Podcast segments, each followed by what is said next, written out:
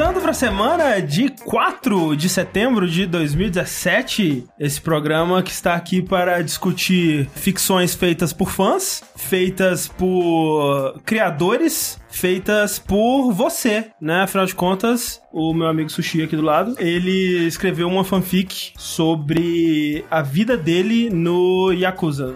Desceu no cacete no povo. Isso, ele fazendo a tatuagem, É. Sendo um Yakuza bonzinho que salva as pessoas. cortando os dedos e tudo mais. é, a favor da honra e da boa conduta. Exatamente. Mas ao mesmo tempo, eu vou enfiar sua cara na parede e, e chutar ela com, com o meu joelho. Exatamente. Mas vai ser bonito, vai ser bonito. Vai ser bonito, vai ter sangue, vai ter slow motion. Todo mundo vai gostar. Exatamente. Amor. Eu vou gritar bastante e eu vou estar com o senho franz, franzino. assim. Eternamente, né, cara? Eternamente. Não, não tira, não. Não arranca, não Eu acho que é arranca. um botox Eu, que eu já- na verdade, né? já tenho um pouco disso, é que a definição do vídeo não tá mostrando. Mas minha testa é muito marcada, porque eu, eu faço muito isso. Faz. Então, eu já sou um pouquinho criou ali. Um pouquinho, já tá pouquinho. assim, só precisa fazer a tatuagem. Qual que seria o animal da sua tatuagem, Sushi? Besouro, porra. Porra, perfeito. Animal. Caralho. Costa inteira. Exatamente. Imagina um besourão daquele E estilo eu já- e eu- Yakuza. Seria legal.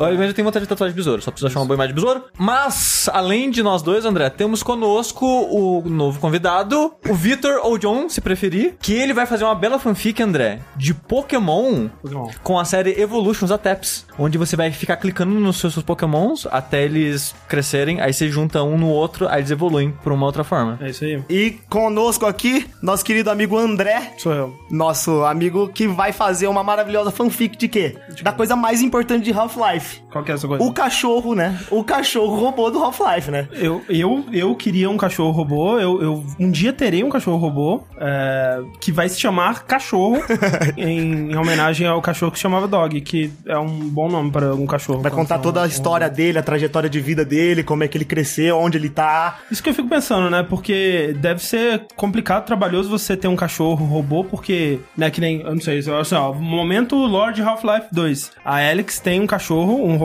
chamado Dog, né? Que ela fala que ele era pequenininho quando ela era pequenininha, né? E ele foi crescendo com o tempo, né? Então significa que você tem que ir incrementando esse robô, você tem que ir colocando partes novas nele e isso dá um certo trabalho. Gente, vocês podem ter notado que o Corraine tá um pouco diferente hoje. Tá um pouco... é, Sem cabelo, talvez, né? Sem barba. A gente tá recebendo aqui hoje o John, que Eu- na verdade não se chama João, ele na verdade não se chama Jonathan, ele na verdade Muitas não se chama... pessoas, todo mundo acha que meu nome é Jonathan. Todo mundo. Eu acho que é uma conclusão válida. Ele é um padrinho nosso, né? E ele mandou um vídeo da horinha lá no, no grupo do, do Facebook. E a gente falou, pô, esse cara aí é legal. Esse cara aí é legal, vamos, vamos chamar ele aqui. Ele tá, tá perto. Ele se dispôs a... bo- Botou a cara a tapa na internet. E a gente, porra, vamos, vamos chamar ele aqui. E, e ele falou que traria Fini e ele trouxe Fini. Então, assim, na verdade... Pô, é não, né? eu, eu ia falar isso agora. Eu tenho certeza que eu tô aqui por causa da Fini, cara. Não, assim... Vamos falar sério, vamos falar sério. 80% por causa da Fini? Vamos pegar uma, uma Fini aqui. Uma Fini do Darth Vader, inclusive. É, Esse é pra Mel. Exatamente. É uma Fini de Star Wars, mas tinha que estar aqui. Mas olha só, assim, isso não quer dizer que se você fizer um, um vídeo a gente vai te chamar. Não. Mas, Pô, já, já, já peguei a Exato. ideia, cara. Me desculpa agora. você Agora- tem que inventar uma coisa muito mais legal. agora você tem que dar Me um, desculpa. um one-up nessa ideia aí. Mas. John, pra quem, né, pra quem não te conhece, no caso de todas as pessoas que estão assistindo agora, é, você trabalha na TEPS, né? Isso. E eu- você é de Uberlândia? Não, eu sou de bebedouro interior de São Paulo, ali Ok. pertinho de Barretos e tal. Ok. Mas eu fiz faculdade em Uberlândia de Ah, computação e há um ano eu vim pra cá pra trabalhar na TEPS como programador. Da hora. Então você tá aqui em São Paulo há menos de um ano. É, eu cheguei em outubro. E o que que você faz lá na TEPS? Sou programador deles lá, faço os joguitos, faço as programação, tudo lá. Essas paradinhas que nós precisa e ninguém vê, né? tipo, nós é os peãozão lá que tem que... A gente tava conversando sobre isso, tipo, antes de começar, que, né, essa coisa do, de, de qual faculdade fazer quando você quer começar a entrar na indústria, e, tipo, no seu caso, foi porque a, a faculdade de design de jogos mesmo É. era muito cara, né? É, tipo assim, quando eu fiz meus 16, 17 anos, tava na hora de escolher que faculdade que eu ia fazer, né? Aham. Aí eu lembro que o meu primo, ele era programador e tal, tinha feito a mesma faculdade que, na verdade, eu fiz depois. E aí eu falei, cara, eu quero muito trabalhar com jogos, porque eu adoro jogos, amo jogos, bababá. Aí quando eu fui procurar pra ver como é que eram as faculdades de jogos no Brasil, tudo era ou particular e também muito caro. E aí o que o cara, que é o meu primo, me aconselhou é, então, cara, o mais perto de jogos que você pode chegar, pelo menos por agora, é programação. Então vai fazer ciência da computação ou sistemas de informação, que pelo menos você vai estar com um pé na frente pra Sim. já trabalhar com isso. E foi isso que eu fiz, sabe? Quando no download ainda, a gente tava com um plano que ainda existe até hoje, né? Que a gente não fez esse podcast, mas mas que era de fazer é, sobre. Na verdade, a gente fez uma parte dele, que foi o Noite Animal, que era de fazer sobre a história do, do desenvolvimento de jogos no Brasil Sim. e tudo mais, essa, essa parada. E a gente tava conversando bastante com os desenvolvedores na época. Isso, o que? Há quase 10 anos atrás, numa época que né, a indústria que era ai- ainda menor do que é hoje, né? E hoje não é, não é tão grande assim ainda. Mas o que a gente sentia era que os estúdios eles estavam procurando não quem fazia curso de design de games exatamente, né? Mas mais pessoas especializadas. Tipo, ou o cara ele é um designer, ou ele é um programador, né? Sim, e ele pelo menos tem o know-how e um know-how até melhor É. pra fazer o que o cara tá precisando, né? Que, tipo, o- no, no curso de design ele meio que vai aprender um pouco de tudo, né? É, pelo que dá pra se perceber, porque muitas pessoas hoje em dia lá na TEP são game designers e ou estão fazendo faculdade, eles aprendem um pouquinho de tudo. Um Aham. pouquinho de programação, um pouquinho de level design, um pouquinho de tudo. E com certeza naquela época os caras estavam precisando de pessoas específicas, É, né? com E- certeza. O- Hoje em dia, você diria, tipo, se a pessoa quer entrar na TEPS, ela especializa numa área, ela faz um curso de game design. Tudo depende do que você quer ser. Aham. Por exemplo, como programador, com certeza game designer você não vai poder ser. Sim, sim. Porque, pelo menos que eu vi, ninguém lá que era game designer virou programador. Aham. Eu acho que é uma porta de entrada, principalmente tem bastante gente lá na TEPS que é QA, que trabalha com qualidade e tudo mais, que Aham. faz game designer e sobe de cargo, sabe? Mas se você quer ser programador, a parte mais do código, ou se você quer ser o artista, aí você tem que pegar uma faculdade especializada, como, hora. como artista digital e esse tipo de coisa, sabe? Gente, alguns avisos antes da gente começar aqui nesse vértice de notícias, que se você não sabe, né, o vértice agora ele é dividido, tem o vértice de joguinhos, que são os vértices pares, os vértices de notícias são os vértices ímpares, sempre gravados ao vivo, e, e aqui estamos, né, no vértice ímpar, gravado ao vivo, tá tudo certo, né? Ainda. O negócio é o seguinte: final desse mês, dia 30 de setembro, 1 de outubro, a gente vai fazer o Jogability Day, que vai ser a nossa transmissão de 24 horas. A gente vai começar provavelmente meio-dia ali do dia 30 e até meio-dia do dia 1, alguma coisa assim. Foi o que a gente fez ano passado, né? Foi tipo Foi isso. meio-dia? Ou acho que vai começar mais tarde, não sei, vamos ver. Enfim, é alguma coisa assim. A gente, vai, a gente não sabe exatamente o horário, né? É, mas a gente né, já sabe a data. E a gente já sabe de outra coisa também. Dia 15 vai rolar a Jogability Jam. Jogability Jam vai ser a Game Jam de jogabilidade. A gente vai abrir pra game designers, programadores, artistas do Brasil inteiro, do mundo inteiro aí, pra competirem amistosamente numa, num- numa Game Jam aí que vai ter a duração de 15 dias até o final do mês. Eu tô anunciando que vai ter. Os detalhes vão sair em breve, né? Assim que a gente tiver o hot site bonitinho ali, a gente vai poder passar pra vocês. É, vai estar hospedado no nosso site mesmo, uma paginha provavelmente, alguma coisa tipo jogabilidade.de barra jogabilidade mas assim que a gente tiver o link a gente manda pra vocês. É, e os detalhes vão estar lá, mas assim, se você tem interesse, né? Se você tem uma ideia, né? A gente não sabe exatamente qual vai ser o tema também ainda. Acho que o tema talvez pode ser escolhido por votação, a gente vai Peteca. ver. Peteca, um bom tema. Mas né, você já pode começar a montar sua patota aí. E os jogos que saírem dessa jam, a gente vai jogar durante o Jogability Day. A gente ainda tá decidindo, porque tá- a gente tá fazendo, organizando essa parada toda com membros da comunidade, né? O, o Wilkinson, o Gabriel Puli, esse pessoal aí que era bem ativo lá no grupinho do Telegram, né? E que estavam envolvidos naquela primeira jam que saiu aquele joguinho que a gente jogou no Saideira. Um excelente joguinho. Jogability joguinho. Não, era Joguinho Habilidade, era o nome dele. Era um bom joguinho. Bom joguinho. Eles estavam envolvidos lá e depois que a gente falou que, porra, seria legal uma outra, jogabil- uma outra Game Jam, né? É, é, porra, vamos fazer isso aí rolar. Então, eu acho que vai ser da hora. E eu acho que o John podia participar também. É isso que eu ia falar. Olha aí. Não, não ia falar que eu ia participar, mas uma coisa muito legal é que, tipo assim, muitas das empresas, caso você queira trabalhar com jogos e tudo mais, uma coisa muito legal que eles prezam bastante é portfólio. Cara, se você já tem um joguinho É, isso feito, se você já tem uma coisa pelo menos rabiscada e que você consegue apresentar, vai dar muito certo no seu currículo e isso ajuda muito quando você vai ser selecionado. Exato. Então, você entrar e participar, mesmo que seja uma coisa simples, cara, pega um tutorial na Unity lá e tenta fazer uma coisa básica, faz um- uns, uns rasbisquinhos lá de pixel art, joga no seu jogo, faz um tirinho. Isso vale muito a pena. Então, cara, participar do Jogability Jam, eu acho que é uma boa caso É você queira boa. participar. É uma boa e assim, hoje em dia as ferramentas estão aí, né? Pra quem quiser aprender tutorial de YouTube, tipo, Game Maker é grátis ou não? O Game Maker, eu acho que. Tem a versão tá, grátis. É, tem a versão grátis. Você não pode pôr. Eu acho que você pode fazer, é, postar pra PC. Você não pode fazer pra plataformas mobile. Mas o PCzão, que é o basicão, já dá pra você brincar já. É, e pro pra Jam é, é perfeito, assim. Mas, ó, esse vértice é sobre as notícias que rolaram aí no- nos últimos 15 dias. E eu queria abrir aqui, na verdade, com um aqui. Rolou praticamente assim que a gente gravou o, o último vértice de notícias, né? Então a gente ficou... Tá super desatualizada já. Desculpa. O que aconteceu foi que, de repente, né, num, num belo dia, o Mark Laidlaw, que é um cara que ele trabalhou a vida inteira dele na Valve, basicamente, ele começou a carreira dele como escritor, na verdade, nos anos, no começo dos anos é, 90, final dos anos 80 ali, escritor de ficção, só que, é, né, ele passou a ser, as obras, a obra dele passou a ser conhecida pelo público quando ele ajudou a, a escrever o, o universo e a história de- do primeiro Half-Life, né, que hoje em dia é super simples, né, mas na época foi um jogo bem elogiado pela narrativa dele e, né, o jeito que ele contava a história dele e o Mark Laidlaw teve muito, muito crédito nisso aí. E aí ele continuou na Valve por mais ali uns, que uns 15 anos, um pouquinho mais, é, trabalhando no- nos jogos dela e de Half-Life 2, a Portal, a Left 4 Dead, a, a- tudo, tudo que tinha uma certa narrativa ali na Valve, ele tava meio que envolvido, mas principalmente, né, o foco dele sempre foi Half-Life, que era a franquia que ele, né, ajudou a nascer e ele era o principal é, roteirista e, e desenvolvedor do, do, do mundo de Half-Life. E no começo de 2016 ele anunciou que tava saindo da, da empresa, né, por, e- e na época ele falou, ah, é porque na idade chegou, eu quero aposentar e eu quero voltar a escrever meus livrinhos de ficção, saudade, né, quero passar tempo com a família, aquele papinho de sempre. E aí ele saiu da Valve e ficou aí, né, curtindo uh, os milhões dele que ele provavelmente ganhou enquanto trabalhava lá. De repente, né, num, num belo dia, ele postou no blog dele um texto chamado Epístola. 3, né, uma historinha de, de ficção sobre, né, um, um cientista, um PhD, lutando contra invasores alienígenas que tinham aliados, né, alienígenas e uma filha de um cientista que tinha morrido, e eles iam pro, pro Ártico num navio, é, e aí no navio eles encontravam uma tecnologia que, que mexia com o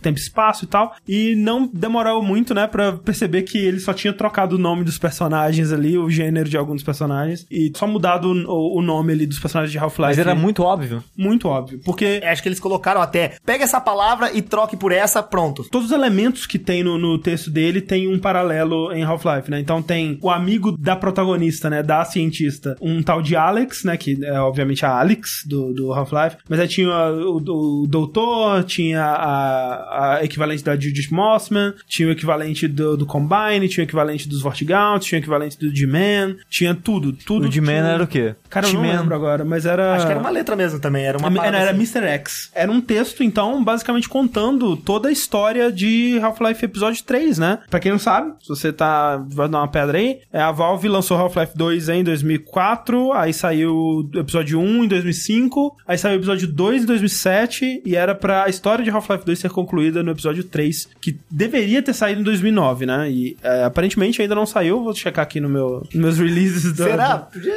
Acho que talvez tenha lançado e ninguém checou, É, né? eu acho que eu, eu não pesquisei, eu sempre pesquiso pelo 2. É. É, chama Dota 2. Dota 2. E assim, dá pra saber que é realmente a história, né? Porque depois de 2007, ali, quando o episódio 2 saiu, quando a Valve ainda tava anunciando o que teria no episódio 3, aí eles estavam falando disso, né? Tipo, na, e na verdade dá pra saber também porque é, é de onde o episódio 2 para, né? Eles encontram o Borealis, que é um navio que inclusive tem ligação com a Aperture do Portal, né? É o que conecta os dois universos ali. O episódio 2 termina com o Gordon e a Alex indo pra esse navio e aí acontece uma desgraça lá e aí dá corte para pros créditos, né? Então, o fato de que esse jogo se passa nesse navio, nessa base no Ártico e tem todos esses elementos, né? Dá pra ver muito claramente que era o plano deles mesmo pra, pra história. Ou pelo menos o plano deles pra história em algum momento, né? E eu não vou necessariamente dar spoilers aqui, especialmente porque existe muita chance de que agora alguém pegue essa história e faça um fangame de Half-Life em cima disso, né? Eu não sei como é que eles vão fazer com as vozes e Mas tal, assim, mas- Dá, pode dar um processinho isso daí? Então, eu acho que não deve ter sido com a benção de alguém da Valve que ele fez É. isso. Porque assim, A Valve parece não meio- falou nada, né? Não falou nada. ficou quieta. É porque parece meio errado isso, sabe? Parece, eu falei, caralho, por que, que ele tá fazendo isso, sabe? O fato é que, tipo,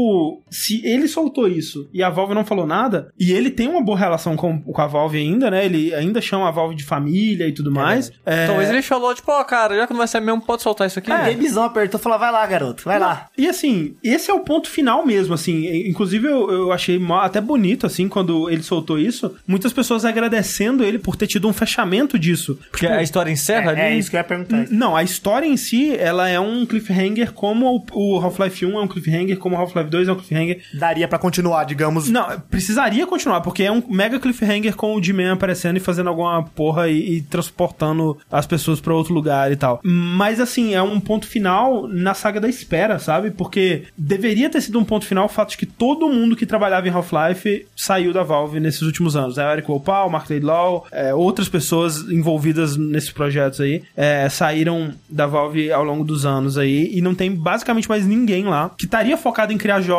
single player, experiências mais narrativas e tal. Esse deveria ter sido o ponto final, mas não foi, né? Aparentemente levou isso, né? Ele soltar essa história e falar: olha só, não vai mais acontecer, gente. Tipo, simboliza isso, porque se ele soltou isso, tendo uma boa relação com a Valve, e a Valve não fez nada a respeito, é porque a Valve tá cagando, velho. Tipo, não quero. Não, E se por Ah, algum motivo rolar algo no universo de Half-Life, não vai ser nada disso. Não vai ser nada É, disso. ele- aí agora eles vão ter que fazer outra história. Não, e... provavelmente eles já vão, né? Se, É. se for. Então. Não tem É, jeito nem de colocar coisa É, demais. tem isso também, porque, tipo, essa seria a história do Half-Life episódio 3, né? E por um tempo, eles pararam de falar em Half-Life episódio 3 e tava rolando um bote que seria Half-Life 3, né? Que já, já seria outra parada. Então, assim, é legal porque a boa parte do texto é falando da aventura do Gordon Freeman e o que aconteceria no jogo e como que a história progrediria e tudo mais. Mas no último parágrafo, quando você percebe, assim, ele tá, na verdade, se despedindo e tá falando da Valve, né? E da relação dele com a Valve, de como que as coisas mudaram lá dentro, e de como que as coisas estão hoje, e de por que que o Half-Life 3 não aconteceu. É o máximo de encerramento que a gente vai ter, já que a Valve se recusa a se pronunciar, né? E eu vou ler aqui pra vocês, gente. que é bonito. Preparem-se. E aqui estamos. Eu falei do meu retorno a essa praia. Foi um caminho tortuoso para terras que um dia eu conheci, e fiquei surpreso ao ver o quanto o terreno havia mudado. Tempo bastante se passou para que poucos se lembrassem de mim ou do que eu falava quando falei pela última vez, ou seja, né? Ninguém mais lembra porra, que quem lembra do que aconteceu em Half-Life episódio 2? Ou precisamente o que esperávamos realizar. A essa altura, a resistência pode ter falhado ou sucedido, não graças a mim, porque afinal de contas ele saiu da, da Valve, então é, a jornada para realizar Half-Life, é, se um dia realizarem, não vai depender dele mais porque ele já saiu. Velhos amigos foram silenciados ou caíram no caminho, né? As pessoas que saíram da Valve e perderam essa oportunidade. Eu não reconheço mais a maioria dos membros da equipe de pesquisa, foi substituído pela galera do MOBA ali, é só a galera que quer saber de Dota e de fazer chapéu pra Team Fortress, embora eu acredite que o espírito de rebelião ainda persista. Imagino que você sabe melhor do que eu as devidas ações a tomar, deixo-as com você. Não espere futuras correspondências minhas sobre esses assuntos, esta é minha epístola final. Ou seja, ponto final, acabou, cara.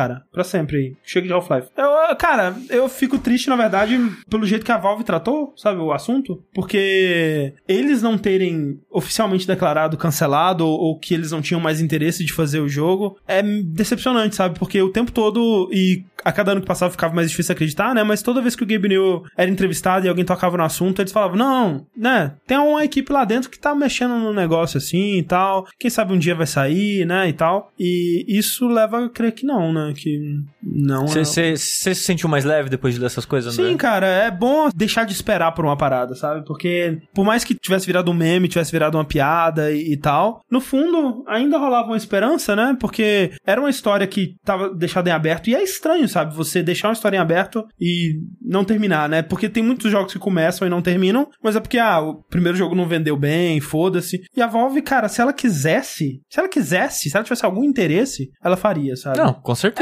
Mas ela vai pensar o que, que vai dar mais grana, entendeu? Tem muito É. disso também que talvez passa na cabeça deles. É, e, e eu, eu sinto também que, tipo, é, talvez tenha um tanto de, tipo, ok, a gente poderia lançar só mais um jogo nesse tipo, mas talvez a nossa ambição fosse revolucionar de novo o gênero dos, Então. dos jogos de FPS e talvez isso eles não conseguiriam. Então, o que me deu esperança na época, uma vez, quando eu fiquei vendo que eles falaram que eles iam trabalhar com coisas de VR. Falei, puta, será? Será que vai ser Uhum. É. alguma coisa? Porque eles vão evolucionar. Imagina eles lançam um jogo incrível, Half-Life 3 em VR, incrível jogaço. É. Aí saiu Dota VR. É. Dota 2 pra assistir no VR. Aí eu falei, cara, vai ser só isso. E eles falam assim, eles falaram que eles estão trabalhando em experiências de VR, experiências mais contidas que não são relacionadas a Dota, nem a Team Fortress e tal. Eles fizeram aquela parada, né, do Labs lá e falaram que é legal. Sim, sim, é bem legal. A menos que o paradigma da indústria mude bastante em alguns anos e tudo mais, eu não, eu não imagino eles fazendo um jogo puramente single player. Isso, cara, é uma parada que quando você para pra pensar, foi algo que a Valve falou assim que eles lançaram Portal 2. Que o Gabriel falou, ou alguém da Valve falou, acho que foi o Gabriel mesmo, falou que Portal 2 é o último, a última experiência puramente single player que a Valve vai desenvolver. E realmente. Eu, eu lembro disso. Eles não mentiram. Eles não Isso eles não mentiram. E, e é bizarro, né? Você pensar, tipo, Portal 2 saiu em 2011? 11. É. Portal 2 2011. E parece, cara, é outra empresa, você pensar, sabe? É, é completamente Eu, que- diferente. eu queria, é, Daniel Dwyer, por favor, é, explique pra gente o que aconteceu na Valve. Pô, imagina um documentarião bonito Não, não, mas eu queria, dentro. eu queria ver um momento que deu a virada, sabe? Um Sim. momento que eles falaram. Porque eles começaram o desenvolvimento do episódio 3, sabe? Sim. É, sim. Então, tipo, o momento que eles falaram, isso não tá dando certo, não é isso que a gente quer pro futuro da empresa, tipo, o- quando, quando deu isso, sabe? Aham. É que eu fico pensando que, tipo, a estrutura da Valve, né? Eu lembro da época que vazou aquele manual do empregado na Valve e tudo mais, que falava daquela estrutura bem horizontal, né? Que, tipo, todo mundo podia exercer qualquer função e todo mundo podia dar pitaco em qualquer coisa. E aí as pessoas, tipo, ah, eu quero trabalhar no, no pessoal que tá fazendo o Team Fortress. Aí você pegava sua mesinha, sua mesinha tem rodinha, aí você colocava sua mesinha do lado do pessoal que tá trabalhando no Team Fortress. Então tem essa coisa de meio que os empregados decidem no que, que eles querem trabalhar. Eu imagino que talvez isso tenha acontecido organicamente, que a- o, o grupinho que, que queria fazer Half-Life, eles foram perdendo força dentro da empresa. E, e por um tempo eles, tipo, mas a gente, gente, vamos, vamos terminar o Half-Life. E, é- e aí era um grupinho, uma patatinha de cinco pessoas e a galera do outro lado lá, ah, é, é Steam, caralho, é, é Team Fortress, Chapéu, Dota 2. Então eu, eu imagino que tenha sido isso, que tipo. E aí esse pessoal derrotado, né? Eles foram saindo aos pouquinhos. Eles tipo, ah, bom, não tem nada pra eu fazer aqui mais. Eu vou ficar escrevendo diálogo de Dota. E até que esse pessoal que a gente comentou que saiu nos últimos meses, ficaram bastante tempo lá. É. Tipo, até o pessoal do Portal ficou um tempo ainda depois do Portal 2 Sim, até sim, sair. Sim, sim, sim. Então, talvez talvez tinha gente tentando fazer coisas diferentes lá, mas, né? É. Bom, o Thiago Nunes falou, eu acho engraçado que até quando o André fala de hatch pra Team Fortress 2, ele tá uns 5 anos atrasado, mas não tem mais é, chapéu de Fortress? Não faço ideia. Bom, no Dota 2 tem skin pra dar com pau. Eu- até a, a última vez que eu ouvi falar de chapéu, tinha uma, uma máfia Mas, de mas- chapéu. não, mas, né? o cha- mas, cara, chapéu a gente fala num um símbolo, né? É a arma pro É. CS, é o skin É de todas Dota. essas coisas customizáveis. É, é- exato, é a mesma coisa no final das contas. Aí, ó, hoje em dia Valve é Steam, Dota 2 e skin de CSGO. É verdade. Eu esqueço de CSGO, de verdade. CS Nossa, você ganha muito dinheiro. É, É a muito, máfia, de, é. né? Mano, as faquinhas lá custam 700 reais. É, Uma absurdo. faquinha. Absurdo, cara. E é umas, é umas skins feias pra caralho, velho. É umas skins, tipo, você tem a faca e tem um, um parado camuflado em cima da faca. Vai se fuder, cara. E eu tenho um amigo que compra um negócio desse, cara. e eu falo, mano, por que, cara? É, eu, eu não sei, cara. Eu- a única coisa, tipo, eu acho, né, numa questão de financeira super válido, eu acho super válido a Valve ir correr atrás do, do, que ela, do que o pessoal lá dentro tem tesão de fazer, acho que é isso mesmo que tem que ser feito. Se eles não estavam muito afins, se eles não estavam botando fé no Half-Life, não tem que fazer mesmo. Eu, eu, eu, eu acho que não tem que fazer um jogo só, por, só pela obrigação de fazer, isso é muito ruim, eu acho. Mas tinha vai fazer ter- mal feito, né? Exato, vai fazer, vai fazer no automático. Mas eu, eu acho que tinha que ter dado uma satisfação, sabe? Tipo, ok, paramos. A menos que eles, enfim, é, pararam. Enfim, é o ponto final. O negócio é card game. Negócio é card game. E notícias mais felizes, André? Ok, Pra mim, feliz pra caralho. Quer dizer, a gente não sabe ainda. eu não sabe. Pode ser triste. Pode ser, Pode ser trágico. Pode ser. Pode ser que eu contrate o Tengu pra traduzir em tempo real pra mim durante muitas horas da minha vida. Eu acho que é isso aí. que Tem que ser feito. Porque, André, anunciaram semana passada Ah. um belo evento sobre Ryuga Gotoku, que é o Yakuza pra gente. Como um dragão. Como um dragão, exatamente. Ah. Nesse evento anunciaram bastante coisas sobre o futuro da marca, né? Da, da série. O que, que é essa série aí, filme? E eles descrevem o jogo, né, como um jogo de RPG de combate melee, né? Um brawler que eles falam. É muito louco que todo mundo, pra mim, falava que Yakuza era GTA. E não, Yakuza não é GTA, cara. Ou, isso, é verdade. Me é falaram. muito errado A falar primeira isso. vez que, que me venderia a coisa, falar, ah, é um GTA no Japão. Cara, Não é. Não é. não é. Não tem nada Não a é. ver. Não tem nem carro nem na rua. É. Eles descrevem um jogo assim, faz total sentido ser um RPG, porque, cara, tem é, luta aleatória na rua. Você tá andando na rua, tem random encounter, sabe? De, Confronto aleatório. É de um é. bêbado vindo brigar com você por qualquer motivo, sabe? E a cidade, o mundo aberto, é tipo pequenininho, mas ele é grande o suficiente pra ter bastante coisa pra fazer, mas ao mesmo tempo pequeno pra ser familiar e você se sentir em casa rápido e aprender as ruas, os nomes dos lugares e tal. Então ele é um jogo disso, né? Que você é um Yakuza, na verdade um ex-Yakuza, um... Sempre é um ex-Yakuza. Sempre né? um ex-Yakuza, Sempre dá um claro. jeito de tirar ele da Yakuza. E é basicamente isso, é uma história, sempre são histórias de crime acontecendo nesse bairro de Kamurocho, que envolve a Yakuza e outras organizações e política e coisas e tal. Então é um jogo de crime, basicamente, com bastante história e um pouco de quinho de porradaria e muito hype. Que cara, puta que pariu, como se faz. Vai hype pra caralho. Hype? A sensação de, caralho, vamos lá, porra, é isso aí, velho. Sim, isso é verdade. Entendeu? Eles criam essa ansiedade no jogador muito bem. E essa série tem, ela tá crescendo, né, no ocidente, aos poucos, porque ela. Quase todo o jogo dela saiu aqui, mas não sai muito, né? E demora. E demora pra caralho. Esse ano, acho que é. Tá sendo raridade que saiu dois jogos da Yakuza esse ano. Comecei só o Yakuza 0, que é o prequel, e saiu o Kiwami semana passada, que é o remake do Yakuza 1. Eles meio que lançavam, meio que também, se você olha nas datas, os lançamentos também anual. Acho que o Yakuza 1 e o Yakuza, Yakuza 2 é tipo 2005, É, sim. 2006. Eu- não, o Yakuza tem tipo uns 13 jogos já em, do, em 11 anos de série. É. Os caras são, eles soltam bastante jogo é, da série, só que pra gente demora muito pra sair. Tipo, o Yakuza acho que 3 ou 4 foi tipo 3, 4 anos de diferença do Japão pra gente pra Ah, sair. Foi tipo isso mesmo. Agora, graças àquela parada de é, Make the List, que o Geocorse faz, né? Que foi meio que fez o Winnie James voltar à vida. É, É, Crash também, se não me Crash, engano, é. vem nessa. E o Yakuza era uma das séries mais pedidas nisso. Então a Sony falou: Ô Sega, então vamos juntar aqui, vamos tentar trazer de volta. E o Yakuza Zero e o Kiwami estão nessa pegada do Make the List. Uhum. Por isso que eles saíram com menos diferença, né? Com, com, tem- com intervalo menor de tempo. Acho que foi um ano de diferença só do Japão pra cá. Foi- o que, tipo, rápido, né? vendo Porra! 4, 3 anos de diferença, é, tá, É. tá rápido até. E de qualquer forma, semana passada eles anunciaram é, o futuro da série, como eu comentei. Eles falaram, anunciaram o Yakuza Kiwami 2, Sim. que é o remake do Yakuza 2 na engine do Yakuza 6, que, cara, eu quero muito isso na minha vida. É porque, olha só, a parada tá tão atrasada em relação ao Japão que os dois jogos que saíram esse ano aqui. Eram de e- PS3 ainda. Eles eram de PS3 ainda, né? Então é. O primeiro é, Yakuza de PS4 é o 6, Que saiu no final do ano passado no Japão. que vai sair é, no começo do ano que vem aqui no, no Ocidente. Sim. E aí vai ter esse aí que vai ser o Kiwami 2 vai ser na engine dele. É, e a gente ficou tão acostumado com essa cara de PS3 no Yakuza, pelo menos eu fiquei já, de tantos vídeos e os dois jogos que eu joguei e tal, que quando eu vi o Yakuza 6, eu falei, cara, esse jogo tá maravilhoso, esse jogo tá lindo, esse jogo tá incrível. Porque o jogo, como é de PS3, ele tem muito loading. Você tá andando na rua, você vai entrar numa lojinha pra comprar comida, ou num restaurante pra comer, é uma tela de loading, tipo, é 5 segundos, mas é uma tela preta que vai carregar a próxima sala. No 6, como já tá usando, né, nova geração e tal, não tem mais tela de loading nessas paradas. Sim. Você pode ser. Você chega perto da porta que abre na eletrônica ali, que abre sozinho pro cara, ela abre, abre, você entra na loja, compra as comidas e vai embora, sabe? E, como o jogo tem muita interação com o cenário, né? Que nem eu falei de na abertura de colocar o cara na parede, socar ele enquanto entra na parede, essas coisas. Se você faz isso numa loja, é vidro. O cara cai dentro da loja e a luta continua rolando, Ah, sabe? que legal. Então tá bem interessante, né, essas paradas. Muito do- da graça do, de Kamurochi é o visual, né? Aquelas paradas neon e luz pra caralho em todo lugar. E é muito bonito como é que tá no Yakuza 6. E tem que, por favor, por favor, cara, sai isso no acidente, pelo amor de Deus. É, porque é foda que, né, a gente tá jogando o 1, tem o 0 pra jogar. Sim. Mas aí até sair o 2, né, já vai ter saído o 6. E aí, como é que faz? Joga o 6? Eu tô no, eu tô no, no dilema horrível É. da minha vida. Que aí, depois do 2, vai ter Porque- que jogar o, tre- o 3 de PS3, vai ter que jogar É. o 4 de Mano, PS3. mas eles É. vão lançar. Vai demorar Toma, pra toma. Uma paulada, mas vão lançar porque tá vendendo.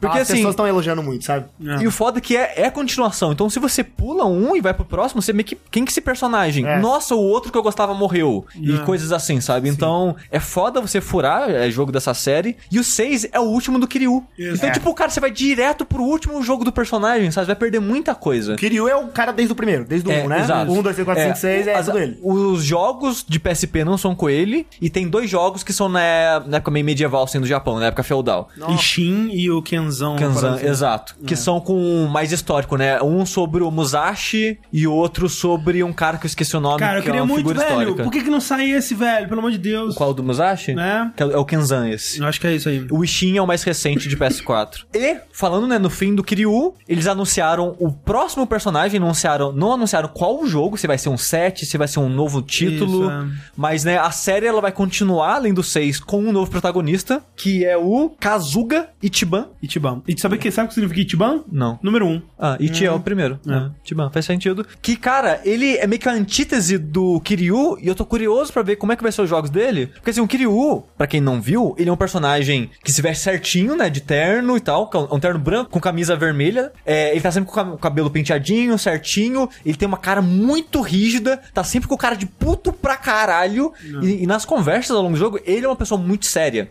É aquela parada de meio de samurai, que o cara é honra, é, É. tudo certinho e tal. Eu, eu gosto dele, é um personagem muito interessante. E esse Tiban, pelo CGzinho curtinho, né, a cutscene que mostraram é, de, de apresentação dele, que é ele interagindo com o Kiryu, ele parece meio que um malandro. É, malandrão. Ele tem a, a roupa Na um rua. pouco mais solta, a roupa dele é espelhada do Kiryu, né, que é um terno vermelho com camisa branca. É, talvez ele seja. É pra isso mesmo, pra mostrar Sim. que é totalmente. O cabelo oposto. dele é tipo meio que um Black Power, que é tipo um cabelo bem volumoso e bem bagunçado. A maneira que ele se mexe, movimenta e tal, e fala, ele é um pouco mais solto, um pouco mais meio debochado, assim. E eu tô curioso pra ver como é que vai ser o rumo que as histórias vão tomar com um personagem mais solto e zoeiro, assim, em vez de um, de um sério e mais, né, É, outra rígido. pegada. Eu até gosto deles estarem indo com um personagem diferente pra ter uma pegada Não, é, diferente. foi bastante mesmo. jogo, né, com o Kiryu É, e tal. exato. E é legal, né, eles estarem aposentando o personagem, né? Tipo, eu não sei realmente se ao longo de seis jogos a jornada do Kiryu faz sentido, né? Tipo, ou se eles realmente milcaram essa vaca até ela não aguentar mais, ou se realmente é uma história que, ok, realmente precisava terminar onde terminou e terminou honradamente, legal, que legal que né, ele teve esse desfecho legal, assim. Comentaram no chat, ah, estão chamando esse jogo de Shin, mas eu acho que é meio uma parada meio temporária, sabe? Ah. De, de falar que é Shin Gaku Toku, essas coisas. Eu acho que é um termo mais temporário do que oficial. Ah. Tanto que no trailer não tem título nem nada, né? É, uma coisa que eu percebi que eu lembro quando eu, eu vi a reportagem lá na Polygon, eu acho que era na Polygon que foi, que eles estavam falando, ah, porque agora o Kiryu tá com 28 anos e vai... Não, não, 28 anos na história. Na história, exatamente. Porque os, os jogos se passam no ano que saem os jogos. Ai, legal, aí tipo, Então, o, ca- o Kiryu, no Yakuza 1, que se passa em 2015, que é o ano que o jogo saiu, ele já tem, tipo, 30 e poucos, 40 anos. É.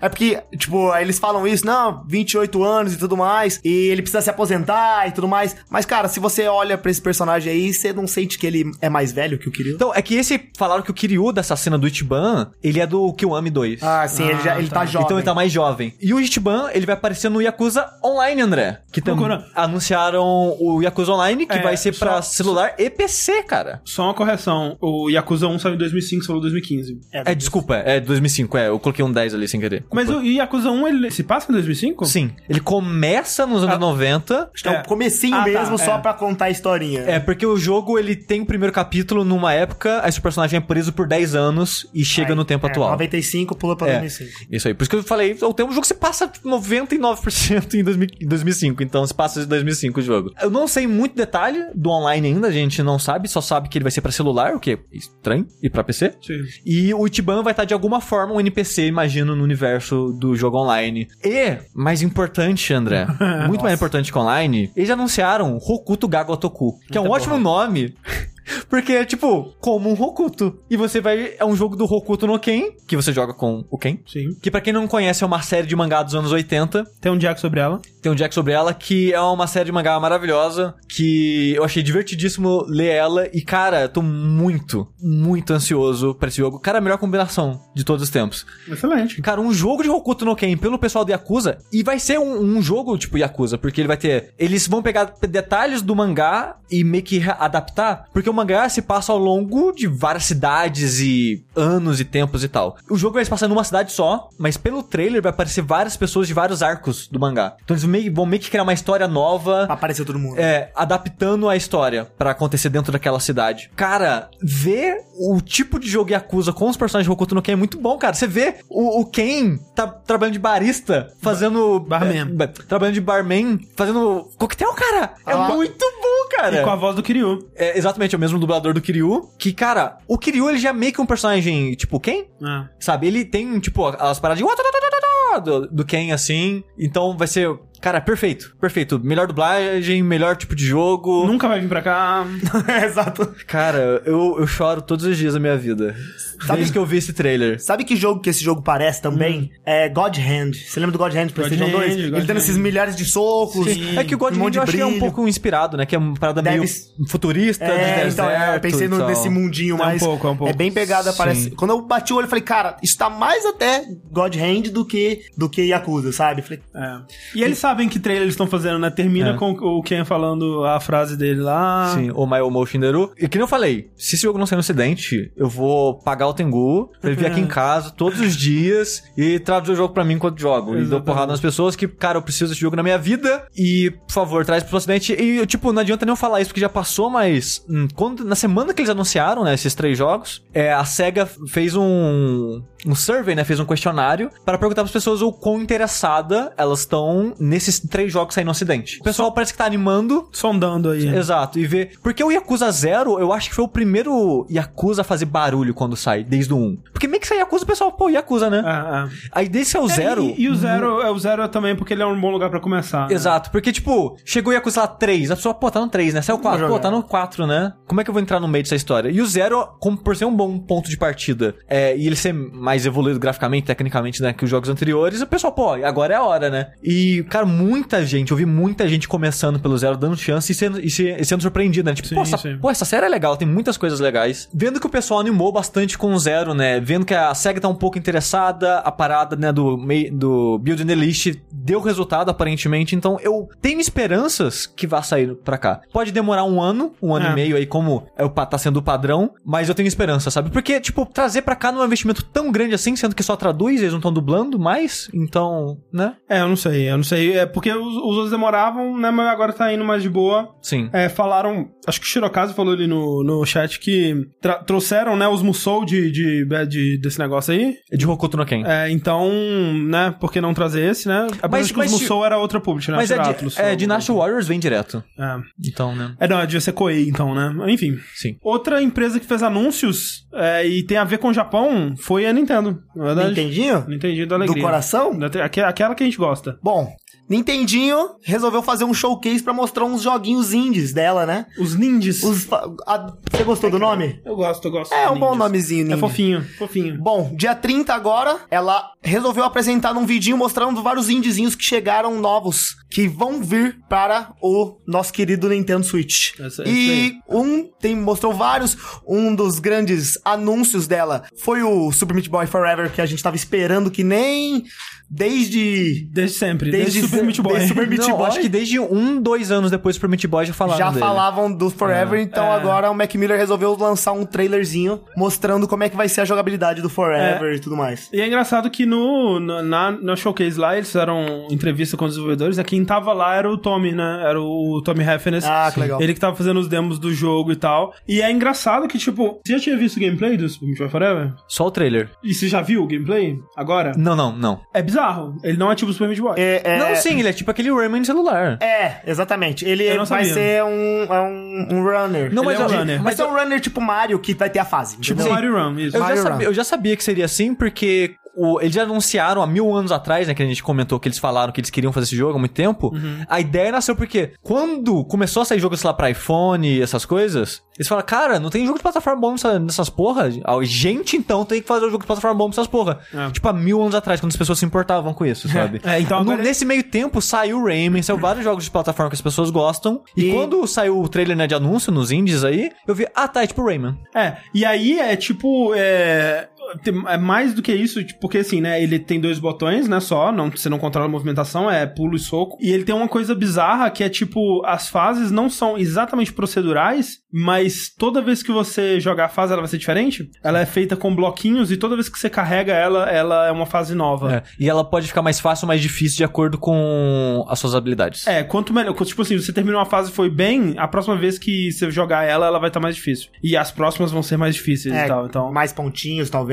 Porque Exato. celular tem que ter pontinho nesse tipo Exatamente. de jogo, né? É, ele deve sair pro celular também, né? Sim, Ah, ele vai, sim, ele vai, vai. né? Ele vai já. é, Vai ser pra. Por enquanto, se não me engano, no lançamento vai ser iOS, Android, PC, é, Switch, Switch, e aham. PS4 e Sony com o tempo. Sim. que mais, que mais? Bom, teve vários outros joguinhos que a gente nunca tinha visto. Teve um joguinho de golfe que eu achei bacaninha, que parece que é um joguinho de golfe que vai ter historinha. Meio com aventura, né? É, Uma coisa exatamente. meio RPG, assim, achei da hora. Também teve o anúncio do último jogo do Shovel Knight, Sim, do é King o do- Knight. Do, King Knight, exatamente. Sim. Que eu achei bem legal. Parece que ele tem um poder de dash, tem um poder Sim. que ele dá, ele dá Uma um girinho, rodopiada, rodopiada. E aí é interessante que parece, tá parecendo um pouco mais ambicioso do que o anterior, Ainda mais pelo menos. que Tem um negócio de cartinhas, né? Sim, é, vai ter jogo minigame com jogo de carta e coisas assim. É muito doido né? que tava prometido essas paradas e na- no, no Kickstarter tava tipo, ah, um modo onde você vai jogar com o King Knight, um modo em que você vai jogar com o Plague Knight. E tipo, ok, pega a skin do personagem, põe as habilidades deles e vai jogar o mesmo jogo, né? E não, cara, eles estão lançando de graça pra quem comprou, né, a parada na época lá e tal. Acho que tem uma versão também, que é uma versão um pouquinho mais cara, que você compra Exato. com todo mundo junto. Exatamente. Mas pra quem comprou na época, né, essa pessoa tá recebendo é, é, essas paradas de graça e são jogos novos, basicamente, né? É Sim. outro jogo. Não é. Assim, não é totalmente outro jogo, porque as fases são semelhantes, os personagens É, são os mesmos, e tem um pouco da mesma lógica, mas, cara, é, tipo, é incrível o que É, eles fazem, Tem que sabe? fazer level design diferente, porque os É, caras têm habilidades sim. diferentes. Isso é Exato. Só des- deles terem esse trabalho em só não mudar a skin do cara, já é incrível, já sabe? Não é, porque, cara, que nem o André falou, vai ser de graça. É. Eles não vão fazer algo tão incrível, não, eles fizeram jogos novos, sabe? É muito impressionante. Cara, Yacht Club Games, parabéns. Parabéns, né? Ah, sabe o que, que eles anunciaram também Hum. de Shovel Knight? Os outros amigos do Shovel Knight, Que é os os- é. outros três maravilhosos, cara. E olha só, pela primeira vez eu senti vontade de completar uma coleção. É, então, Cara, é é- é- incrível. Porque eu tenho, eu tenho o do Shovel Knight. Knight ali. É. Eu, o foda é que eu quero da Bayonetta 2, eu quero os dois do Metroid que vai ser de novo, 3DS, eu quero esses do Shovel Knight Nossa, agora. mas esse do Shovel Knight, o coração ali deu uma Deu. pulsada. Deu. Mas Bom. ó, eu acho que o, o meu anúncio favorito dessa parada, assim, é legal que vai sair pro Switch, mas é mais legal que anu anunciaram uma data, enfim, Exato. Vai ter, né? vai ter o quinto episódio do Kentucky Route Zero. Que, cara, só falta o último, né? Só falta o quinto. Nunca joguei porque tava esperando sair tudo. E é Não. muito bonito. É, é engraçado, né? O primeiro saiu, aí assim, ok, vai ser cinco episódios. Ok, vamos esperar, né? Vai ser tipo Telltale.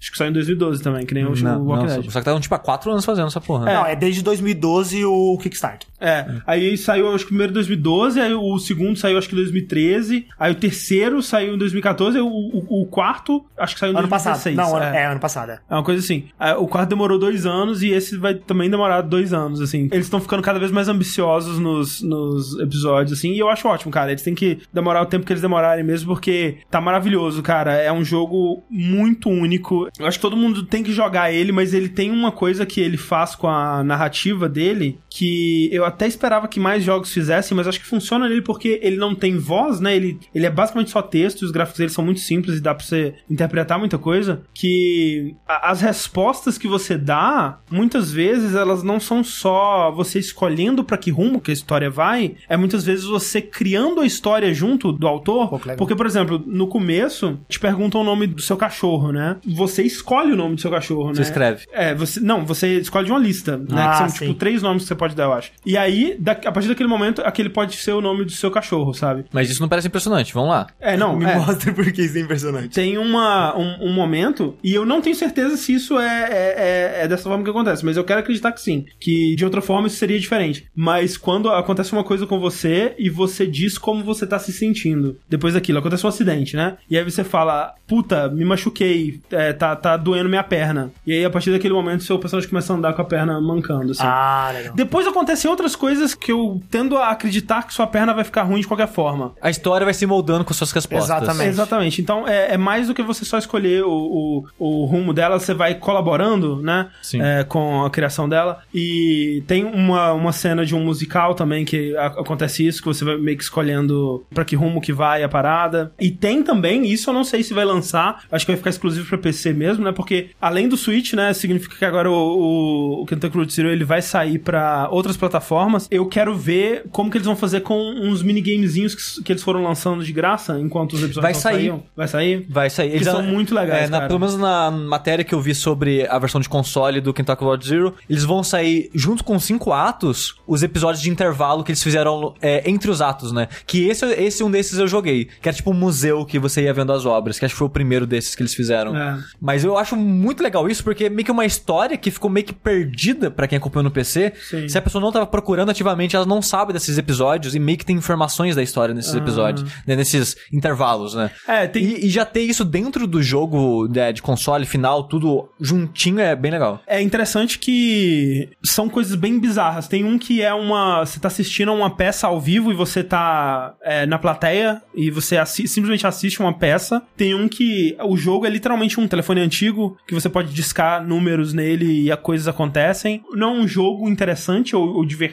mas é curioso, sabe? É uma, ele faz umas coisas é, interessantes assim. E o jogo em si, velho, é difícil de falar sobre ele porque ele é muito abstrato e único Meio e único, né? um realismo mágico, né? Que, que eles chamam essa parada. Você ainda acha que ele parece uma parada meio David Lynch? Tem um pouco de David Lynch, tem um pouco, é, um, um pouquinho de Twin Peaks, tem um pouquinho de Murakami, assim, sabe? Uma coisa meio, meio, meio realismo mágico, assim. E visualmente ele é maravilhoso, cara. É, é- é bem da hora.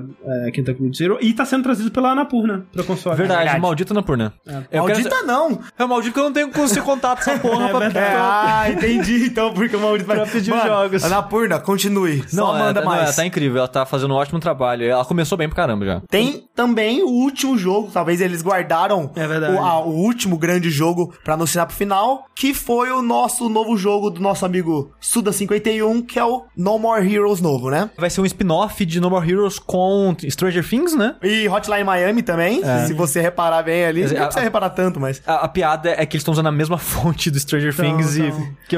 Que, ok, sabe? Mas Então- sim, né? Eles, ele Mas parece é- que o jogo tá sendo desenvolvido em parceria com a Devolver, né? Então vai ter influências ali de Hotline Miami e outros jogos É, dela. o Suda também falou que ele tava querendo trazer mais uma roupagem mais indie pros seus jogos deles e tudo mais. O que combina com ele, eu acho. É, eu acho que funciona muito bem e também isso vai fazer que também ele não ter um ar tão gigantesco, fazer um negócio menorzinho, mas bem feito, sabe? E o trailer é bem bacana pra caramba. Eu, eu nunca joguei nenhum No More Heroes, então. Eu tenho, cara, eu tenho o No More Heroes que saiu do pro PS3. Eu nunca coloquei o disco no console. Tanto que nem tenho o. o- Os troféus os não. troféus não na minha conta, mas eu tenho o CD dele, eu nunca joguei. Um dia, quem sabe. É, é- é tipo um hack and slash, sei lá, é tipo um hack slash, né? Ele é um hack and slash, É, tipo... você vai andando e vai batendo nos outros. Na época do Wii tinha muito aquela coisa de, tipo, ah, você bate com o controle, né? Você sacode, É, faz punhetinha ele pra pega recarregar. o cara, joga ele pra cima, É. dá um batalhão. Mas é uma, é uma premissa que eu acho legal, é uma premissa meio que o Bill, né? Pelo menos do primeiro, que você tinha uma lista, e você tinha que matar, você tinha que conseguir dinheiro e essa coisa toda, então, é, eu gosto. É.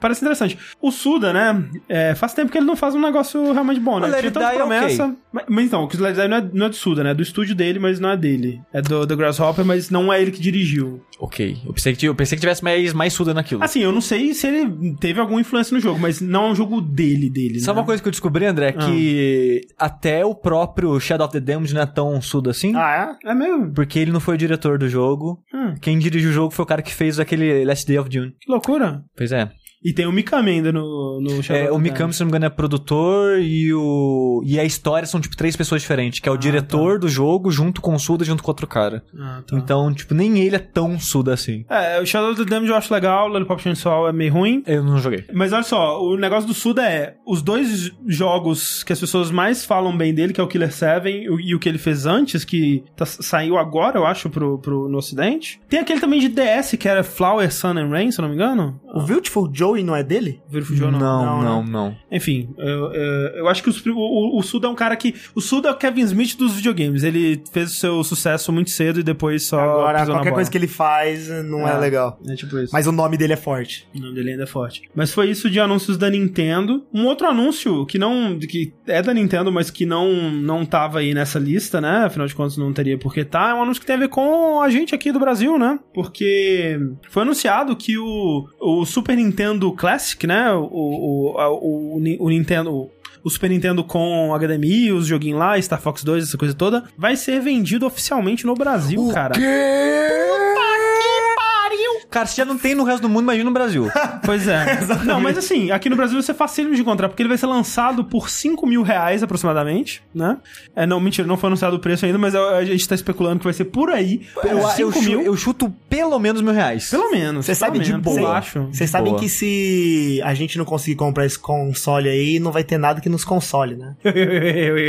No Mercado Cinza, o Corrêne, quando foi comprar o Switch, ele viu que tinha, né, o, o Classic NES, né, Aham. pra vender. E era, tipo, acho que 1.500 reais, ele falou. Ai, caramba. No Mercado Cinza. Ah, mas assim, quanto que era ele... É, mas não vai fazer diferença. Mas quanto que era o pequeno do NES? Eu acho que é 60 ou 70 mesmo. 60 dólares. É. E aqui tava, tipo, uma paulada e meia. 1.500. É, vai ser uns dois pau, fácil. Julie DeBoni chuta 3 mil, o Delta Snake 5.001. Acho que o Delta Snake tá mais perto. Eu, eu, eu chuto pelo menos mil reais. Fazer um bolão, fazer um bolão pra ver o que acontece. Não, assim, mil reais fácil, muito fácil, Não, assim, mil reais, muito mais. Agora, o lance é que, é, como que isso aconteceu, né? Tipo, tem a JV Lat, que é Juegos de Video Latinoamérica, que é uma distribuidora, né? Que, que tá cuidando da Nintendo em outros países aí onde a Nintendo ainda não falou, foda-se, falou, fui embora. Ela tá fazendo uma, né? Fazendo uma, um meio termo ali com a Game no Brasil, que era a empresa que tava representando a Nintendo nesses últimos anos aí que ela teve aqui no Brasil. Então elas fizeram um acordinho ali. Aparentemente ainda não tem NC Games no meio. Quando saiu essa notícia eu pensei, porra, deve ser NC Games, né? Mas aparentemente não saiu, não surgiu o nome dela aqui por, por enquanto. Então talvez exista a possibilidade de não vir por um preço absurdamente abusivo, mas acho que estamos sonhando muito alto. Mas é isso, tipo, não significa que a Nintendo tá tendo representação no Brasil, não significa que os jogos vão ser vendidos aqui por menos de 300 reais, mas é isso aí.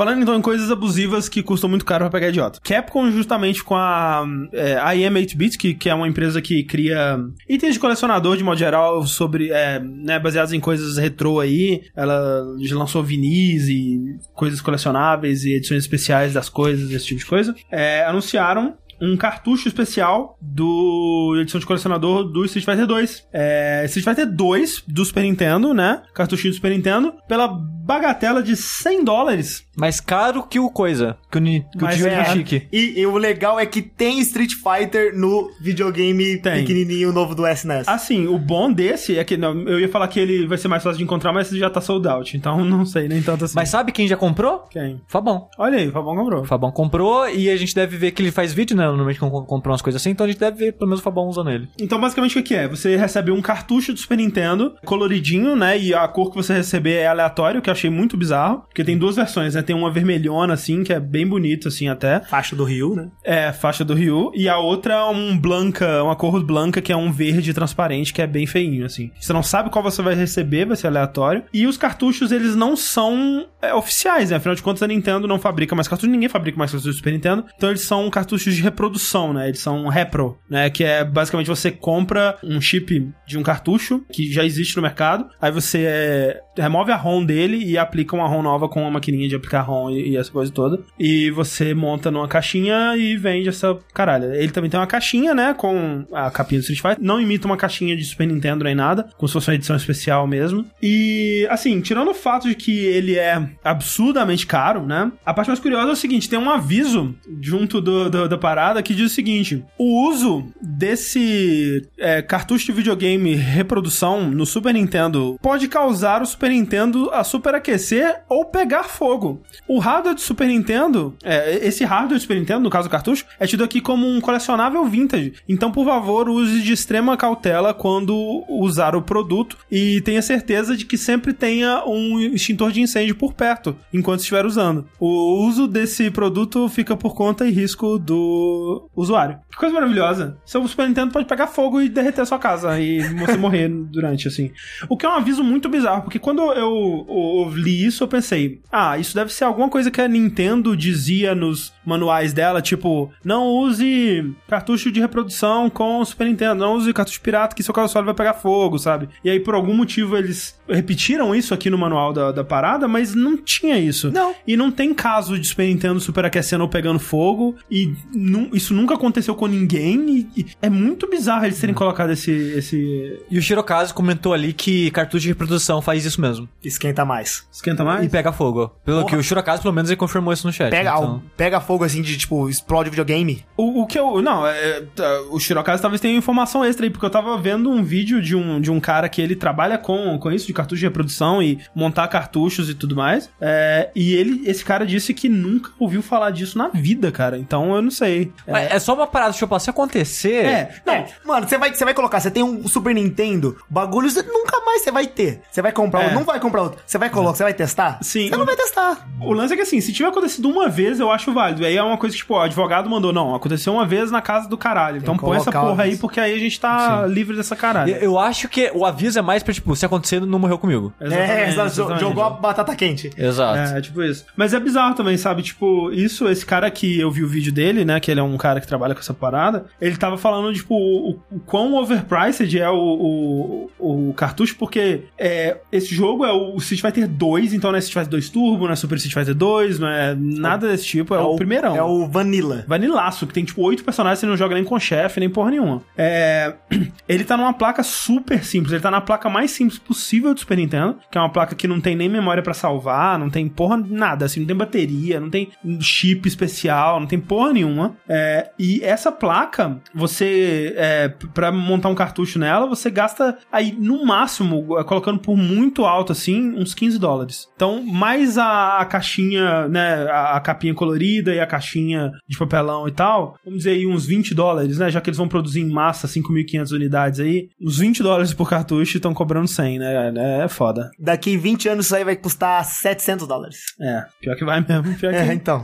Não tem como. É... Mas o Vinícius falou no chat ali que ele vende Street Fighter 2 por 30 dólares. O original que ele tem da época. Se a É. pessoa quiser, então tá ali. E, ó, tá bem conservado. E o do Vinícius eu acho que é o. Não, o do Vinícius é o, é o Street Fighter 2 classicão também. Aí Você, pinta, você pega uma tintinha vermelha, dá Ah. aquela pintadinha de vermelho, sucesso. cara. Nossa, alegria. Mas, João, falando de jogo de Super Nintendo ainda, Nossa amiga Square resolveu entrar na moda dos remaster barra remakes. verdade. E vai lançar pra gente, com um trailer bonitinho que saiu dia 25, um, pode-se dizer, é um remake, né? é um remake. É um remake, é. É um remake do famoso jogo Secret of Mana, Isso. de 93.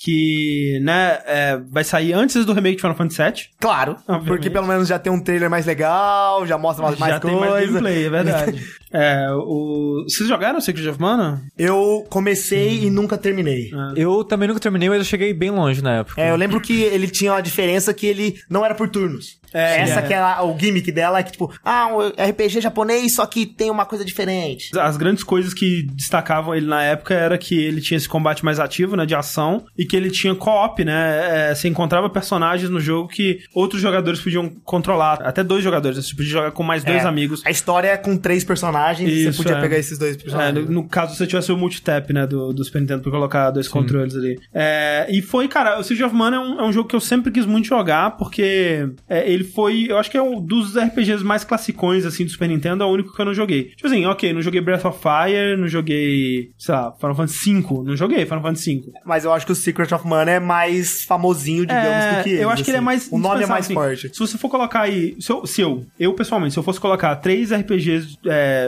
indispensáveis do Super Nintendo, colocaria Chrono Trigger, Final Fantasy VI e Siege of Mana, sabe? É, exato. É, pelo Ah, pelo pode- que eu sei da fama do Secret of Mana, pelo menos. Não sei se, ele, se eu jogar ele, eu É, vou achar ele bom. Você pode parar pra pensar até que o novo S, o SNES vai ter o Secret of Mana. Tem ele. Vai ter o Secret of Olha Mana. aí, é verdade. É, acho é, que é um dos RPGzinhos que vão vir junto. É ele e o Chrono Trigger. É. O pessoal tava reclamando ali que ah, o jogo tá feio e tal. Cara, isso é pra rodar em celular e ser barato de fazer. É, também.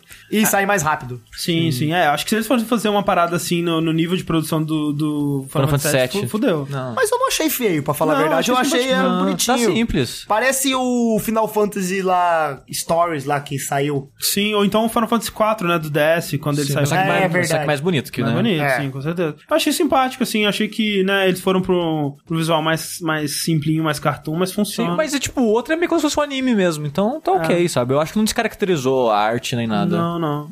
É, e é mais fácil porque eles conseguem conseguem adaptar melhor o jogo mais rápido, né? Sem ter que reimaginar tanto muita coisa assim. Sim. A série Mana, ela é bizarra, né? Que, tipo, acho que o primeiro jogo começou como sendo um spin-off de Final Fantasy, né? E aí ele saiu por aqui como Final Fantasy Adventure no, no Game Boy. Aí esse, na verdade, é o segundo jogo da série, né? Seikei Densetsu. Que é esse, o Secret of Mana é o Seikei Densetsu 2. Sim. O 3 nunca saiu no ocidente, também é do Super Nintendo. E aí o 4 já é o Legend of Mana, que é o do Playstation. Maravilhoso. Nunca joguei. Ótimo jogo. Bom. Três horas do caralho. Nunca joguei. Bonito pra também. porra. Então é. Mas o mais famosão, eu acho que entre eles é o Secret, né? É, eu eu acho que o Secret sim. é o que tem o nome mais forte. As pessoas gostam muito do 3 também, que ele, você- se você quiser jogar, você até encontra versões traduzidas dele, mas Sim. realmente eu, eu não sei dizer qual que é. É, eu nunca consegui jogar muito dele porque eu achava ele feio pra porra. O 3? Sério? Sim. Ah, eu nunca vi. Eu acho que eu nunca vi, nem vi esse ele, o ele, pra mim, é tipo Yoshi Island, que eu também acho bem feio. Que é o jogo que ele- eles tentam fazer demais pro Super Nintendo e pra Ah. mim parece feio. E é um sabe? cartunzinho meio, sei lá. É porque eles tentam ser meio, meio realista quando você vê as florestas, as coisas assim, tipo, as árvores são mega detalhadas Ah. e tal. E eu acho que acaba ficando, tipo, exagerado demais, parece um carnaval,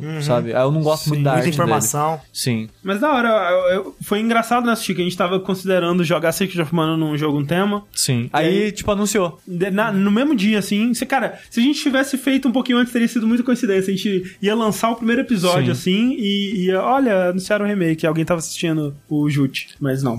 então é isso de notícias por enquanto, mas vamos lá pros e-mails, né? Porque a gente sempre pede aqui e vocês sempre mandam e-mails com dúvidas, com temas pra gente discutir, com perguntinhas. Vamos ler aqui um e-mail então? Longos dias e belas noites, jogabilideiros. Aqui é Fabrício Vaz, designer de 36 anos, padrinho orgulhoso desta casa, que recentemente teve um jogo da adolescência descoberto por vocês, chamado Road Avenger. É verdade, Lembra do carrinho lá, carrinho. vermelho? Por acompanhar o trabalho de vocês há algum tempo, tenho sentido vontade de jogar títulos de consoles, mas o único que tenho é um antigo PlayStation 2, versão FAT, que estava semi-desaparecido e semi-inutilizado, por falta de controles que estragaram e um cartão de memória que desapareceu. Há alguns dias encontrei o bendito e no fundo de um armário em estado lamentável. Segui um tutorial e deixei ele 100% limpo funcionando. Agora veio uma vontade de jogar, mas a pergunta é: minha biblioteca é boa? O que tá faltando de essencial daquela época? Bom, alguns jogos que eu tenho atualmente são God of War Remaster. Acho que Remaster não é, o God of War É, 1 ou 2, deve né? ser, é. Mortal Kombat Armageddon,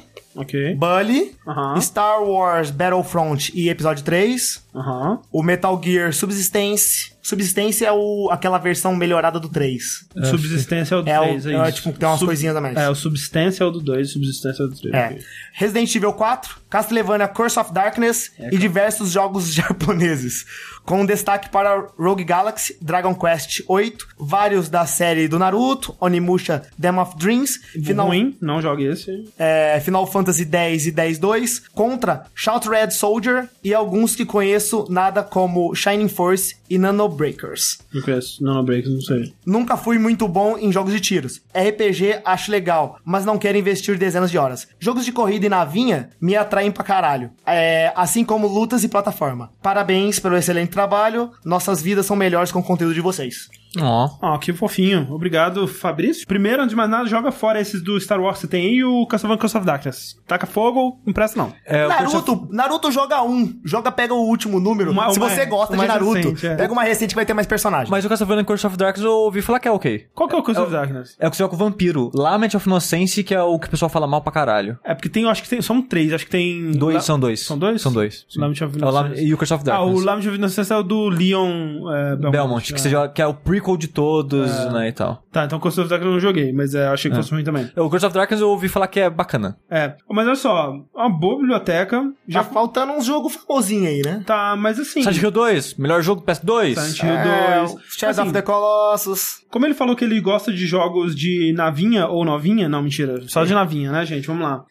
É, ele. R-Type de PS2 falam que é bom. Então, eu vou falar o, o Gradius 7, que é o de PS2, se eu não me engano. É excelente, é um dos melhores jogos de navinha. Eu acho que é o Gradius que a Treasure fez. Ele é muito bom, cara. É, é muito, muito bom mesmo. E olha que eu não gosto tanto assim de Gradius. E tem um R-Type também pro PS2, que é muito bom. Joguinho de luta. Qual que é o melhor joguinho de luta do PlayStation 2? É Soul Calibur 2. Sou, con- Soul concordo. Calibur 2 é um bom jogo de. O Calibur 2 é excelente. O Nautilus tá falando God Hand é muito É. bom também. Okami, Okami é bom. Gradius 5, ele é. Gradius 5, Sim. isso mesmo. É. Okami, Okami é... Ah, é bonito, meu. Eu acho uma bonito. Assim, eu acho que o Okami envelheceu mal. Guitar Man falaram ali. Guitar Man, É um sim. bom jogo. Mas é RPG, tem o Persona 3 e o 4. Tudo Mas aí, ele cara. falou que não quer RPG porque ele não tem Não milhares de horas. né? É verdade. Jogo de corrida pro PS2. Burnout, Burnout 3. Burnout 3 e Need Para- for Speed. Paradise é dele também, não? Não, é? é do, Não, É PS3. do PS3, PS3. É, Hot Pursuit 2 é muito bom. Exatamente. Most Wanted. Most Wanted é Most bom. Wanted é bom. Underground? Underground. É, é porque. Você que gosta de carros tunados, Underground. O Most Wanted é, é o Underground melhorado. É o melhor, é, o melhor, Most Wanted de todos Exatamente. também. Então, é- Só que é de dia. Aí. Então é mais alegria. É, mas é isso, acho que sua biblioteca tá boa, cara. É, Genilson Santos manda um e-mail falando o seguinte: os jogos de JRPG dominavam os jogos de RPG em gerações passadas dos consoles, e depois perderam espaço para os RPGs ocidentais como Fable, Mass Effect, Dragon Age, etc. Hoje os JRPGs parece que voltaram ao gosto do público e têm um certo destaque que haviam perdido. Jogos como Nier Automata, Nioh, Ninokuni, Final Fantasy XV, Série Tales, Persona, etc. Esse revival se deu por conta da nostalgia dos jogos de RPG ou foi uma mudança na fórmula e ou temáticas abordadas? Qual a opinião de vocês? Eu não acho que voltou tanto assim, não. Porque, É. tipo, Nino Kuni não vendeu tanto assim. Tipo, ele foi elogiado na época, mas ele não foi um sucesso de vendas, como Final Fantasy era na época, longe disso. Tipo, Nier Automata não, não, não é uma comparação muito boa pra comparar com os JRPGs da época. Uhum. Tipo, ele não é necessariamente o que um JRPG é, sabe? Nem, eu nem considero ele de um É, RPG. eu, eu acho que ele não, não, se, não se enquadra como um JRPG. Não. Ele tem elementos de RPG, mas eu não consideraria ele um jogo de RPG. Tales of, que eu diria que é a série de JRPG mais clássica, continua sendo no ocidente, mas tipo, não vende, não vende É tanto nada. muito assim. nicho, é muito É nicho. bem nicho. É, eu acho que o máximo, assim, que fez sucesso e fez sucesso comercial mesmo foi o próprio Persona 5. Eu acho que ele fez porque ele é uma super produção. Tipo, ele é Sim. um jogo excelente, E assim, é excepcional. Me- Mesmo a Atlus não querendo ajudar a É. divulgação dele, ele, como ser um jogo incrível, E- ainda se divulga sozinho. né? E em qualidade era um ponto fora da curva também. Ponto fora da curva. E mesmo assim, se você, você não compara ele com. Você comparar ele com outros RPGs e não com jogos que vendem super bem, né? Porque ele vendeu o quê? Eu acho que um milhão no máximo, assim. Tipo isso. E, né, um milhão pra jogos mega blockbusters hoje em dia não é muita coisa, Não, né? Então. Tipo, Nier foi considerado um sucesso com um milhão também, porque milhão. o investimento foi baixíssimo, a expectativa também foi baixíssima, sabe? Exatamente. é. Mas eu não, eu acho que JRPGs de, nem de longe, assim, é, é, é o que foram, sabe? É, o Final Fantasy XV também tá indo bem, né? É porque o Final Fantasy tem um nome forte. Tem, é. E também muita, muita, tipo, divulgação, marketing em cima dele. Tudo mostrava coisa de Final Fantasy e aí chama a gente, né? Eu acho que, de modo geral, que o que essa pessoa, o Genilson, tá observando é um ressurgimento da indústria japonesa como um todo, né? Que a É, gente sim. tá vendo, assim. De Nos modo últimos- geral, os jogos é. japoneses estão tendo, estão voltando a ter mais relevância. Esse ano, cara, muito jogo foda de japonês. Tipo Resident Evil 7, Persona 5, Nier, Nioh, Yakuza. Yakuza. É que a geração passada foi muito fraco de japonês. Foi, Eu é. penso- Então É. agora, como ela tá voltando, parece que, nossa, tá voltando os JRPG, mas é o Japão Eu, eu não tá sei se é isso, vocês talvez discordem, concordem comigo. A impressão que eu tenho é que na geração passada era muitos japoneses tentando agradar o gosto ocidental. E não fica é, legal. total. Não, é só ver o Ninja Gaiden 3, sabe? Da série que começou no Xbox, né? Sim. Com aquele primeiro remake do Ninja Gaiden lá. O primeiro, né, saiu pro Xbox e, e foi um grande sucesso, mas de nicho e tal. O Ninja Gaiden 2 também saiu pro Xbox 360, depois saiu uma versão dele pro PS3 e também de nicho. E aí eles pensaram, porra, vamos explodir essa parada, né? Eles fizeram o Ninja Gaiden 3 cheio de Quick Time Event e um jogo mega americanizado, É, assim. sim. Perdeu totalmente a identidade, foi muito triste, É. assim. Então... E esses jogos que a gente elogiou, tipo, tirando Resident Evil 7, todos os jogos elogiados japoneses esse ano é porque eram jogos que eles sabiam que eles eram, eles não tentavam agradar um grupo específico, Tem a tipo a cara maioria. do- do- dos outros jogos da franquia. Sim, E, e mesmo o, o, o Resident Evil 7, ele não tava necessariamente tentando agradar, sabe? Tipo, ele Sim. tava fazendo uma coisa específica e que deu certo pra ele. sabe? Exato. Então é, é muito do Japão reencontrando a identidade dele nos jogos, eu acho. Eu- eu- é é essa a muito impressão legal. que eu tenho, pelo É. menos. E agora o e-mail do Marcelo, que ele diz o seguinte: Oi, eu sou o Marcelo Custódio, programador e um ouvinte de não muita longa data e gostaria de tirar uma dúvida. Há alguns vértices atrás vocês citaram, se eu não me engano, o Sushi, um jogo junto do Hellblade Senua Sacrifice. O jogo tinha como base demonstrar a mente de uma pessoa com depressão, assim como Hellblade demonstrava uma pessoa com psicose. Há pouco tempo eu zerei Hellblade, mas me sinto incompleto e procuro por mais games curtos e com ideias parecidas. Então, se puderem dar uma luz, qual é o jogo, eu agradeceria. O jogo que eu falei era o Depression Quest, tipo de Depression de depressão, Quest de, de, né? Quest? Ele é pra PC, né? Você encontra ele no Steam aí, de gratas. É, Mas só que ele é um adventure de texto. é, ele é outra pegada, ele não é tipo Hellblade. Na verdade, assim, né, jogos que tratam de temas de, de males da mente aí, com respeito e, e de uma forma acessível, joguinho mesmo, é só o Hellblade, sabe? Não tem Sim. outro jogo, É, tem- eu acho. Será que eu não joguei, mas eu ouvi falar aquele Ether One? Ether One, eu acho Ether que. One. Ether One, eu acho que tem alguma mas é coisa também. bem chato. É. É, ele trata também de... Não é. Alzheimer. Perda de memória. É, se não me engano, Ether One ele trata de Alzheimer. Eu comecei a jogar ele porque eu ganhei ele na Plus. E eu lembro que algumas pessoas falaram bem dele. Por essa parada dele tratar de Alzheimer, ele É, trata o bem e papo tal. é né? legal, né? Mas o cara, é um jogo de puzzle e é bem ruinzinho os puzzles dele. Eu abandonei o jogo no meio. é, não consegui, né, animar de continuar ele. Mas caso você se interesse, né, tem esse Ether One, que ele tem pra PC e console já. É bem antiguinho, já tem uns 4 anos aí por aí o jogo. E esse Depression Quest também já é um jogo antigo e ele é mais acessível ainda porque, apesar dele só tem PC, ele, cara, vai rodar em tudo, que é um jogo que é só texto, ele é grátis e é curtinho, tipo uma hora e meia você termina ele. O problema é que você precisa saber inglês. inglês. Sim, sim. É, mas eu acho que é um jogo maravilhoso. Porém, se você já teve depressão, eu não aconselho porque ele, Ele é. é trigger. Ele é, pesado. ele é- exato. Tipo, ele vai reativar aquilo em você porque você começa a sentir o que a personagem tá sentindo. E se você já teve um. e Aquilo um dia pode trazer de volta. Então. Ao mesmo tempo, é, pode ser reconfortante ver o quão parecido é o que a personagem tá passando com o que você passa, porque muito da depressão, especialmente é pra pessoa que tá começando a descobrir que ela tem é, depressão, é achar que. Ela tá sozinha, é, tá talvez. sozinha, É exatamente. só é. ela que tem aquele sentimento. Tem um pouco desse sentimento reconfortante ao mesmo tempo que pode. Né, depende do, de como você tá na sua depressão, né? Também tem isso. É, eu vi, eu vi uma entrevista, eu acho que uma reportagem também falando do, do Hellblade, falando da mesma coisa. Que o cara tinha esse sentimento, convivia com uma pessoa que tinha Aham. a doença, e frases que aconteciam no jogo, e a pessoa ouvia muito na vida dela. Uhum. Sim, E sim. isso fez com que ela, tipo, sentisse também. É, isso é complicado, isso é, é, é foda, né? Que, tipo, a coisa, ao mesmo tempo, quando ela toca no assunto,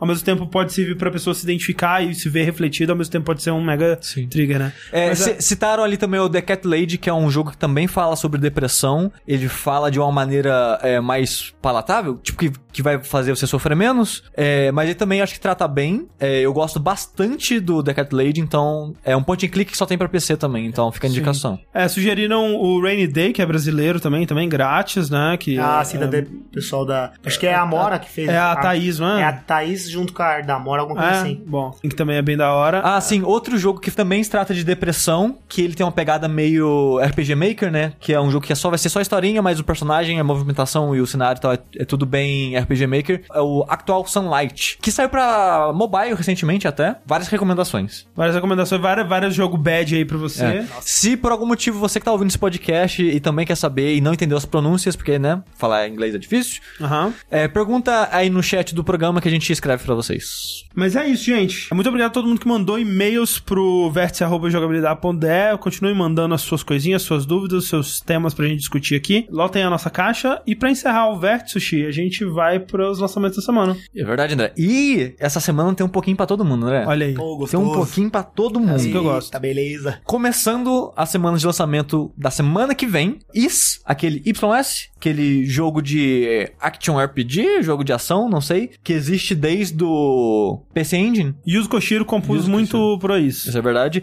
Eu joguei alguns de PSP, tem ótimos jogos no PSP, o Is 7 eu acho excelente, o Wolf of Egana também é muito bom. Então o Is 8, que era de Vita, vai sair dia 12 de setembro pra PC e PS4. É também dia 12 de setembro vai sair Maze, aquele jogo do milho, milho? que fala. Ah, sim. Que eu Da hora. comentei no vértice do ano passado, se eu não me engano, que saiu pra PC. Agora ele vai sair pra PS4 e Sony. É, o jogo ele não é excelente, mas é divertido e tem um final bem engraçado. É, a ideia do jogo é que é ser bem engraçado, né? É um jogo com humor inspirado um pouco em Monty Python e tal. Sim, humor britânico. Exato. Também dia 12 de setembro, Cook Serve Delicious, que é aquele jogo, né, de fazer as comidinhas, que eu acho que eu já falei aqui de lançamento dele, mas os filhos da puta adiaram o jogo. Você diria que o cookie serve é delicioso? Ah, não. Ok. Porque se o Cook serve, André, não vai ser muito bom, não. Desculpa. É. Vai ser só pra PC esse. Por enquanto, pelo menos. Dia 14 de setembro, Divinity Original Sin 2. Ah, o André até ficou surpreso. Caralho, mas esse jogo não saiu ainda? Não, ele tava em Early Access. Agora é o lançamento oficial do jogo. Um é legal. 1 é legal. O 2 eu joguei um pouquinho, parei porque era Early Access, eu não gosto de jogar Early Access, senão quando sai o jogo original eu já não quero mais jogar. Dia 15 de setembro, André, Metroid Samus Return.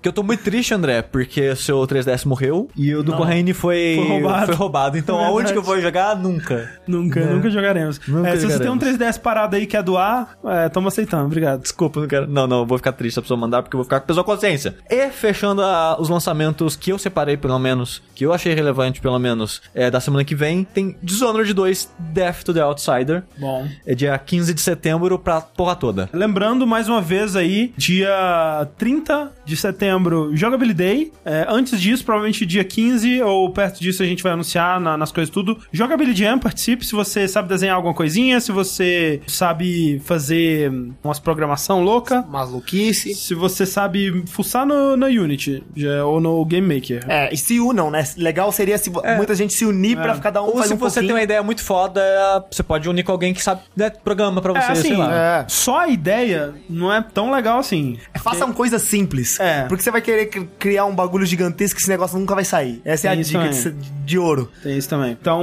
Jogability Jam a gente vai anunciar melhor quando estiver mais perto, mas já vão se preparando aí. Muito obrigado, John, por ter vindo aqui. É, Foi um prazer. John, que não é Jonathan, por ter vindo aqui. Que atendeu o nosso, nosso chamado, né, de, de última hora. A gente falou assim, eu falei ontem, bora? Aí ele falou, bora. Bora. Então, tá aqui vindo, vindo gravar com a gente, muito obrigado. Enquanto isso, eu sou o André Campos Eu sou o Eduardo. E eu sou o John. e até a próxima.